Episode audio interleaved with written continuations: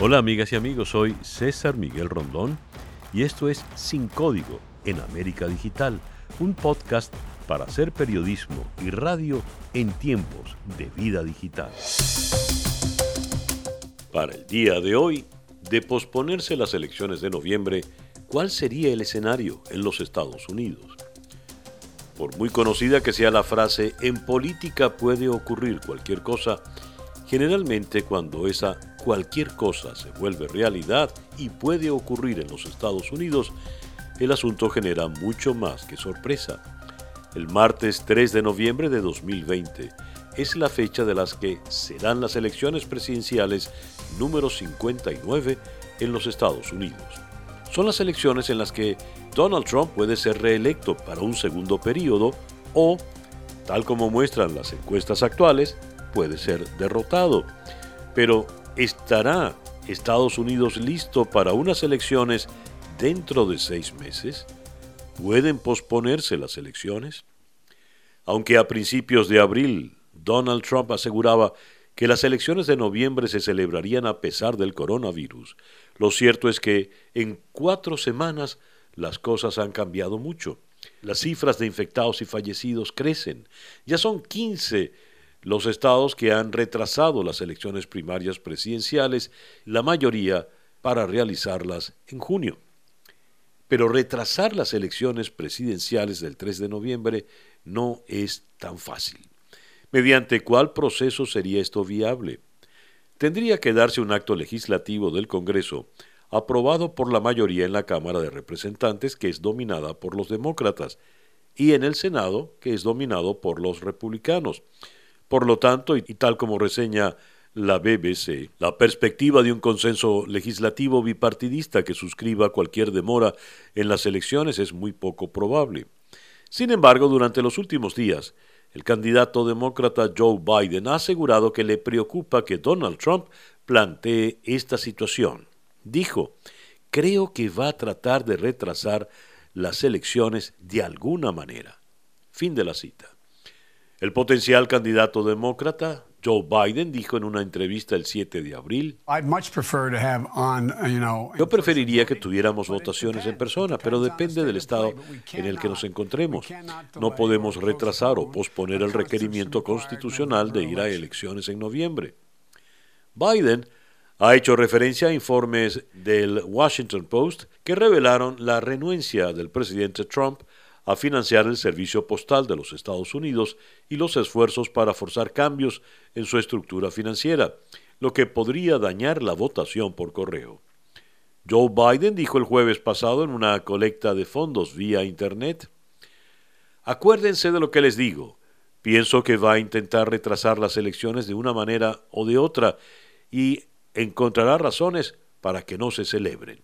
Y más adelante señaló Biden, Imagínense el presidente amenazando con no financiar la oficina de correos. ¿De qué se trata eso en nombre de Dios? Además de tratar de hacer correr la voz de que hará todo lo posible para dificultar que la gente vote. Esa es la única forma en que cree que puede ganar. Fin de la cita para Joe Biden. ¿Forma esto parte de la estrategia política de Donald Trump y los republicanos? ¿El retraso de las elecciones realmente les conviene?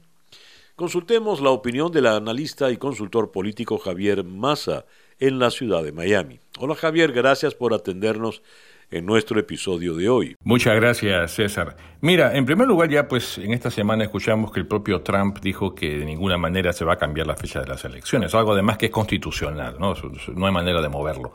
Pero eh, lo que sí le hemos escuchado decir es que él piensa que eh, la votación a través del correo, algo que se ha venido utilizando desde siempre aquí en Estados Unidos, yo lo utilizo toda la vida para, para emitir mi voto en la comodidad de mi casa, ha salido ahora con el cuento que una votación por correo se podría prestar al fraude.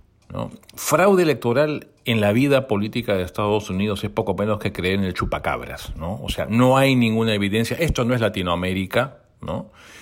Eh, las instituciones aquí se respetan y es mucho más difícil por los controles que hay y no está en la cultura de los Estados Unidos el fraude electoral. Pero ya Trump, que es experto en, en inventar patrañas que funcionan muy bien a través de los medios, nos empieza a hablar de eso. ¿Cuál es el fondo de todo esto? ¿Por, por qué Trump no lo vemos con entusiasmo hablar de las elecciones de noviembre? Porque sencillamente, César, hasta el momento no hay una sola encuesta seria, respetable, que lo muestre adelante de Joe Biden.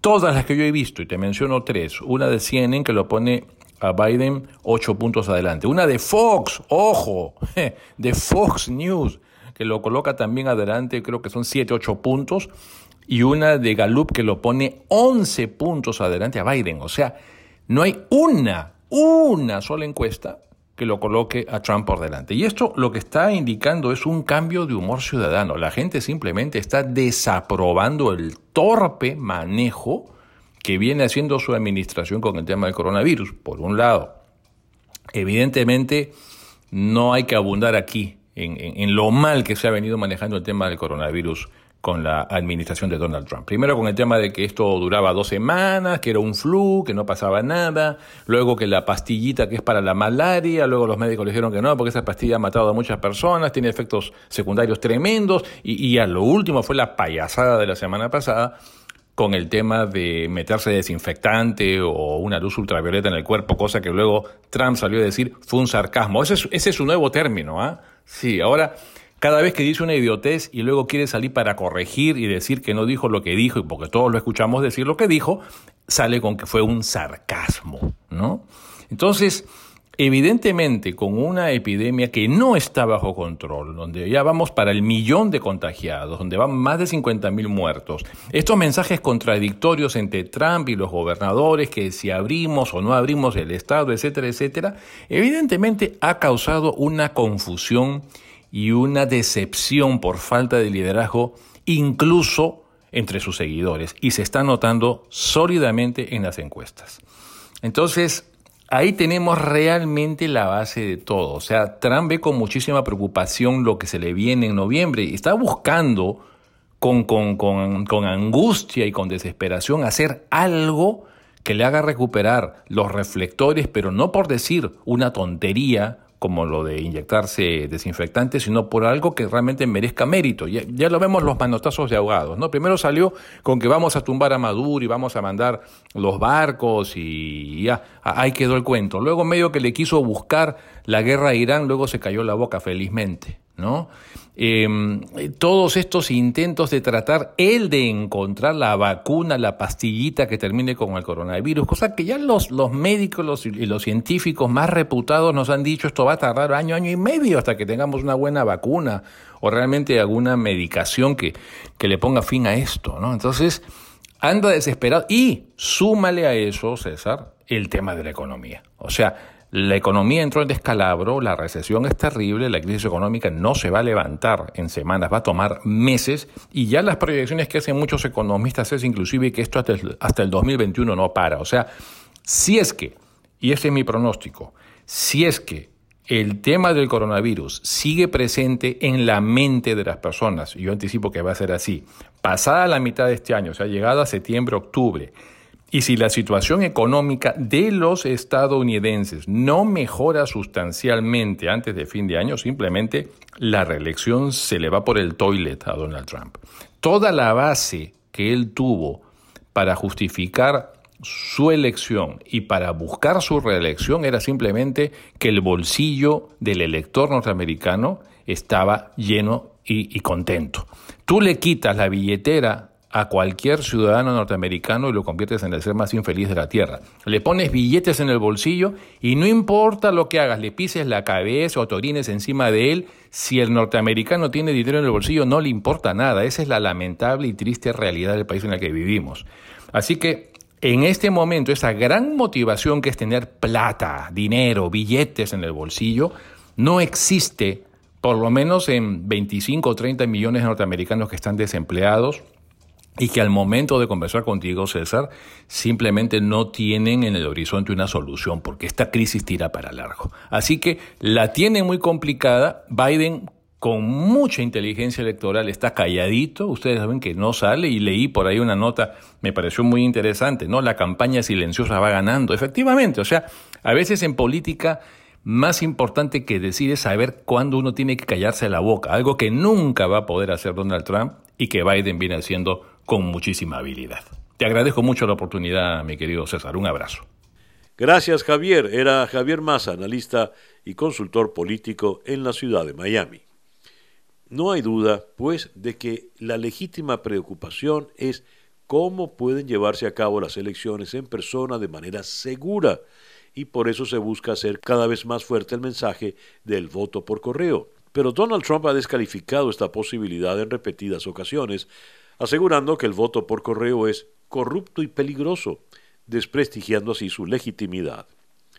En su medio habitual de comunicación, la red de Twitter, el presidente Donald Trump escribió, cito, los republicanos deberían luchar muy duro cuando se trata de votar por correo en todo el estado.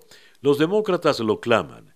El voto por correo es tremendo potencial para el fraude electoral y por cualquier razón no funciona bien para los republicanos. Fin de la cita. Por su parte, el comando de campaña de Donald Trump dijo en un comunicado, en relación a lo declarado por Biden, esas son las incoherentes divagaciones de la teoría de la conspiración de un candidato perdido que no está en contacto con la realidad. Fin de la cita.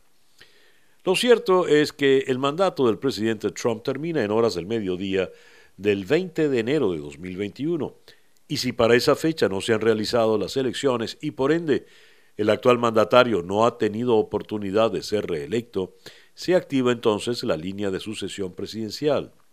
Su sucesor directo, el vicepresidente Mike Pence, se encuentra en la misma situación de Trump, ya que su mandato termina junto al del presidente y al igual que el de la presidenta de la Cámara de Representantes, la demócrata Nancy Pelosi, porque ella sería la tercera en la línea de sucesión para el mando pero el mandato de la señora Pelosi finaliza el 3 de enero.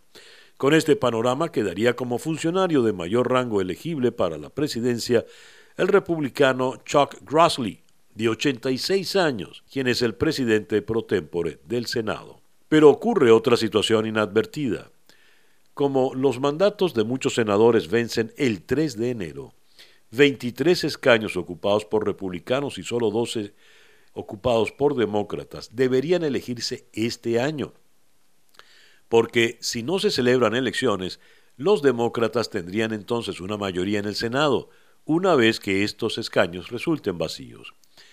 Esto implicaría que los demócratas del Senado podrían elegir un nuevo presidente pro tempore.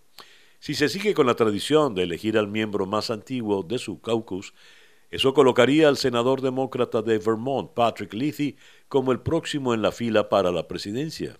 Como vemos, el sistema electoral de los Estados Unidos es complejo. Cambiar la fecha de las elecciones presidenciales no es sencillo ni probable. Algunos expertos señalan que en el caso hipotético de que se cancelen las elecciones de 2020, es posible que el resultado no sea un periodo extendido para el presidente Trump, sino el caos. Profundicemos el tema con Eduardo Gamarra, profesor del Departamento de Política y Relaciones Internacionales a la Universidad Internacional de Florida. Hola Eduardo. Muy buenos días, César Miguel, un placer estar con ustedes. A ver, ¿cuán factible es que se puedan posponer las elecciones de noviembre? Mira, la, respuesta, eh, un poco eh, parafraseando lo que dijiste al principio, en política todo es posible.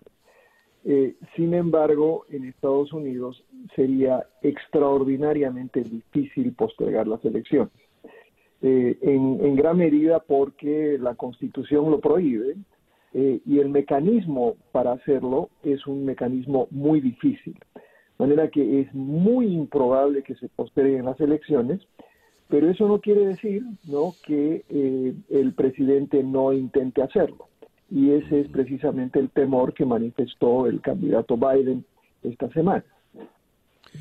¿Por qué Biden tiene ese temor? ¿En qué lo está justificando? Bueno, yo creo, y, también eh, tenemos que entender que es un contexto político y que, y que Biden, si bien lidera en las elecciones, eh, su, eh, el margen por el que lidera las encuestas no es tan grande como para estar absolutamente certero. Eh, la única forma eh, por la cual el presidente podría eh, posponer las elecciones es, utilizar a sus, a sus abogados y a, la cantidad de abogados que tiene que busquen alguna interpretación constitucional obscura para lograr ese, ese cambio. La mayoría de, de mis colegas que estudian política de los Estados Unidos coinciden conmigo, sin embargo, que sería extraordinariamente difícil lograrlo. Ya. Ahora, estas últimas encuestas que hemos conocido en estos tiempos de pandemia, eh, ¿realmente qué representan? Con miras a noviembre 20, a, noviembre 3 de este año, ¿qué realmente representan para las aspiraciones de Trump, de Donald Trump? Eh, César Miguel, eh, el presidente tenía eh, antes de la, de la pandemia una, una muy buena posibilidad de reelegirse, en gran medida porque la economía estaba en una situación extraordinariamente buena. Yo creo que eso todos, los, lo, todos lo reconocen. Eh, sin embargo, eh, la crisis económica por la que estamos ahora, que no es culpa del presidente, pero más que nada yo creo que en el último mes en particular, eh, la, el grado de confianza en el presidente, especialmente el grado de confianza que el, que el pueblo norteamericano está reflejando hoy, y no solo demócratas, sino también eh, republicanos, están reflejando en, en, es decir, en la confianza en que el presidente sea o esté manejando bien la crisis.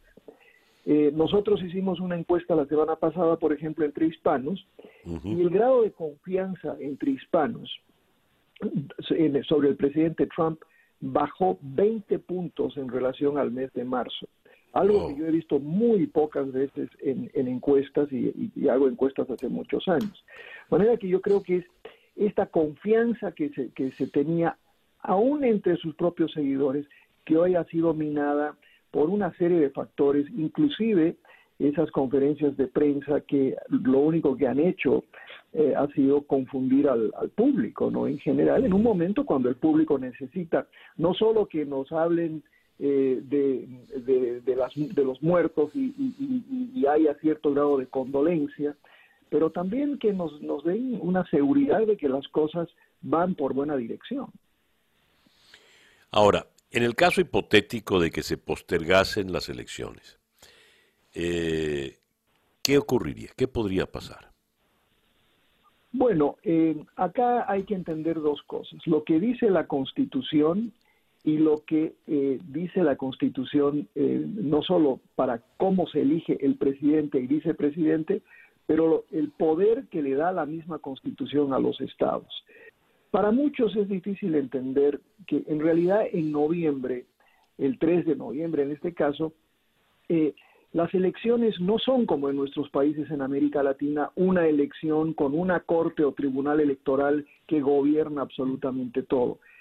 acá tenemos en realidad una colección de elecciones muchas veces gobernadas inclusive por condados en estados como el nuestro. Nosotros, por ejemplo, tenemos eh, nuestra propia supervisora de elecciones, de manera que lo que sucede en el condado de Miami-Dade County no es lo mismo que, por ejemplo, sucede en Duval entonces podríamos tener un, escenario donde por, por el hecho solo de que las elecciones son gobernadas por los estados, pudiesen haber algunos estados, por ejemplo, donde la pandemia no sea tan grave y donde se puedan dar elecciones. Eso produciría algo muy interesante porque eh, en esos estados las elecciones producirían electores al al colegio electoral. Y acá otra vez la confusión. Si bien elegimos al presidente por un voto directo, lo que determina quién es el presidente es la consecución de 270 votos electorales. Cada estado tiene votos electorales de acuerdo a la representación congresional. De manera que si, si se llega, por ejemplo, a, tener 100 eh, eh, electores elegidos por varios estados, eh, y en esos estados eh, domina el Partido Republicano, ostensiblemente se podría dar una situación en la que eh, la mayoría, o sea, 50% más uno, de esos electores elija al próximo presidente. Pero ese es un escenario tan remoto que, creo que es, es, más un ejercicio intelectual que otra cosa.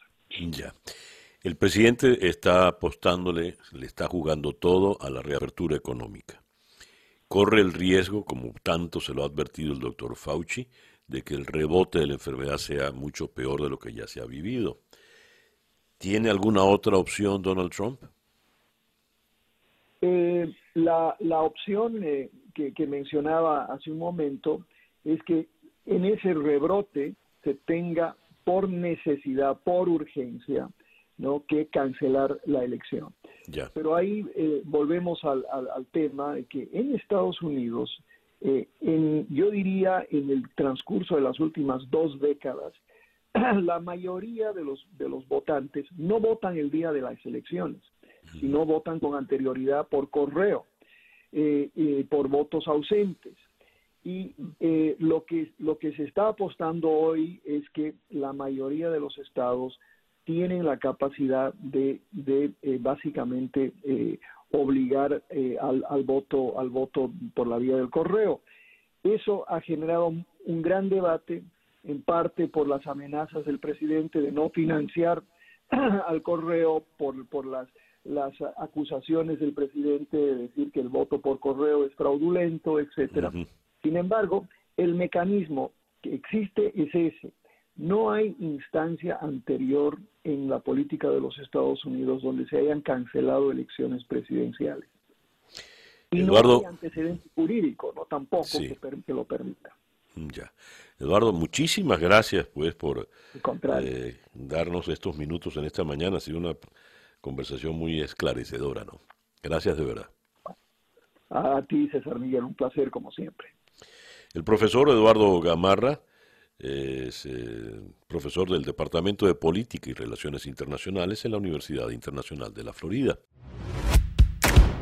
Y bien, así hemos llegado al final de nuestro podcast por el día de hoy. Esto es Sin Código en América Digital, un podcast para hacer periodismo y radio en tiempos de vida digital.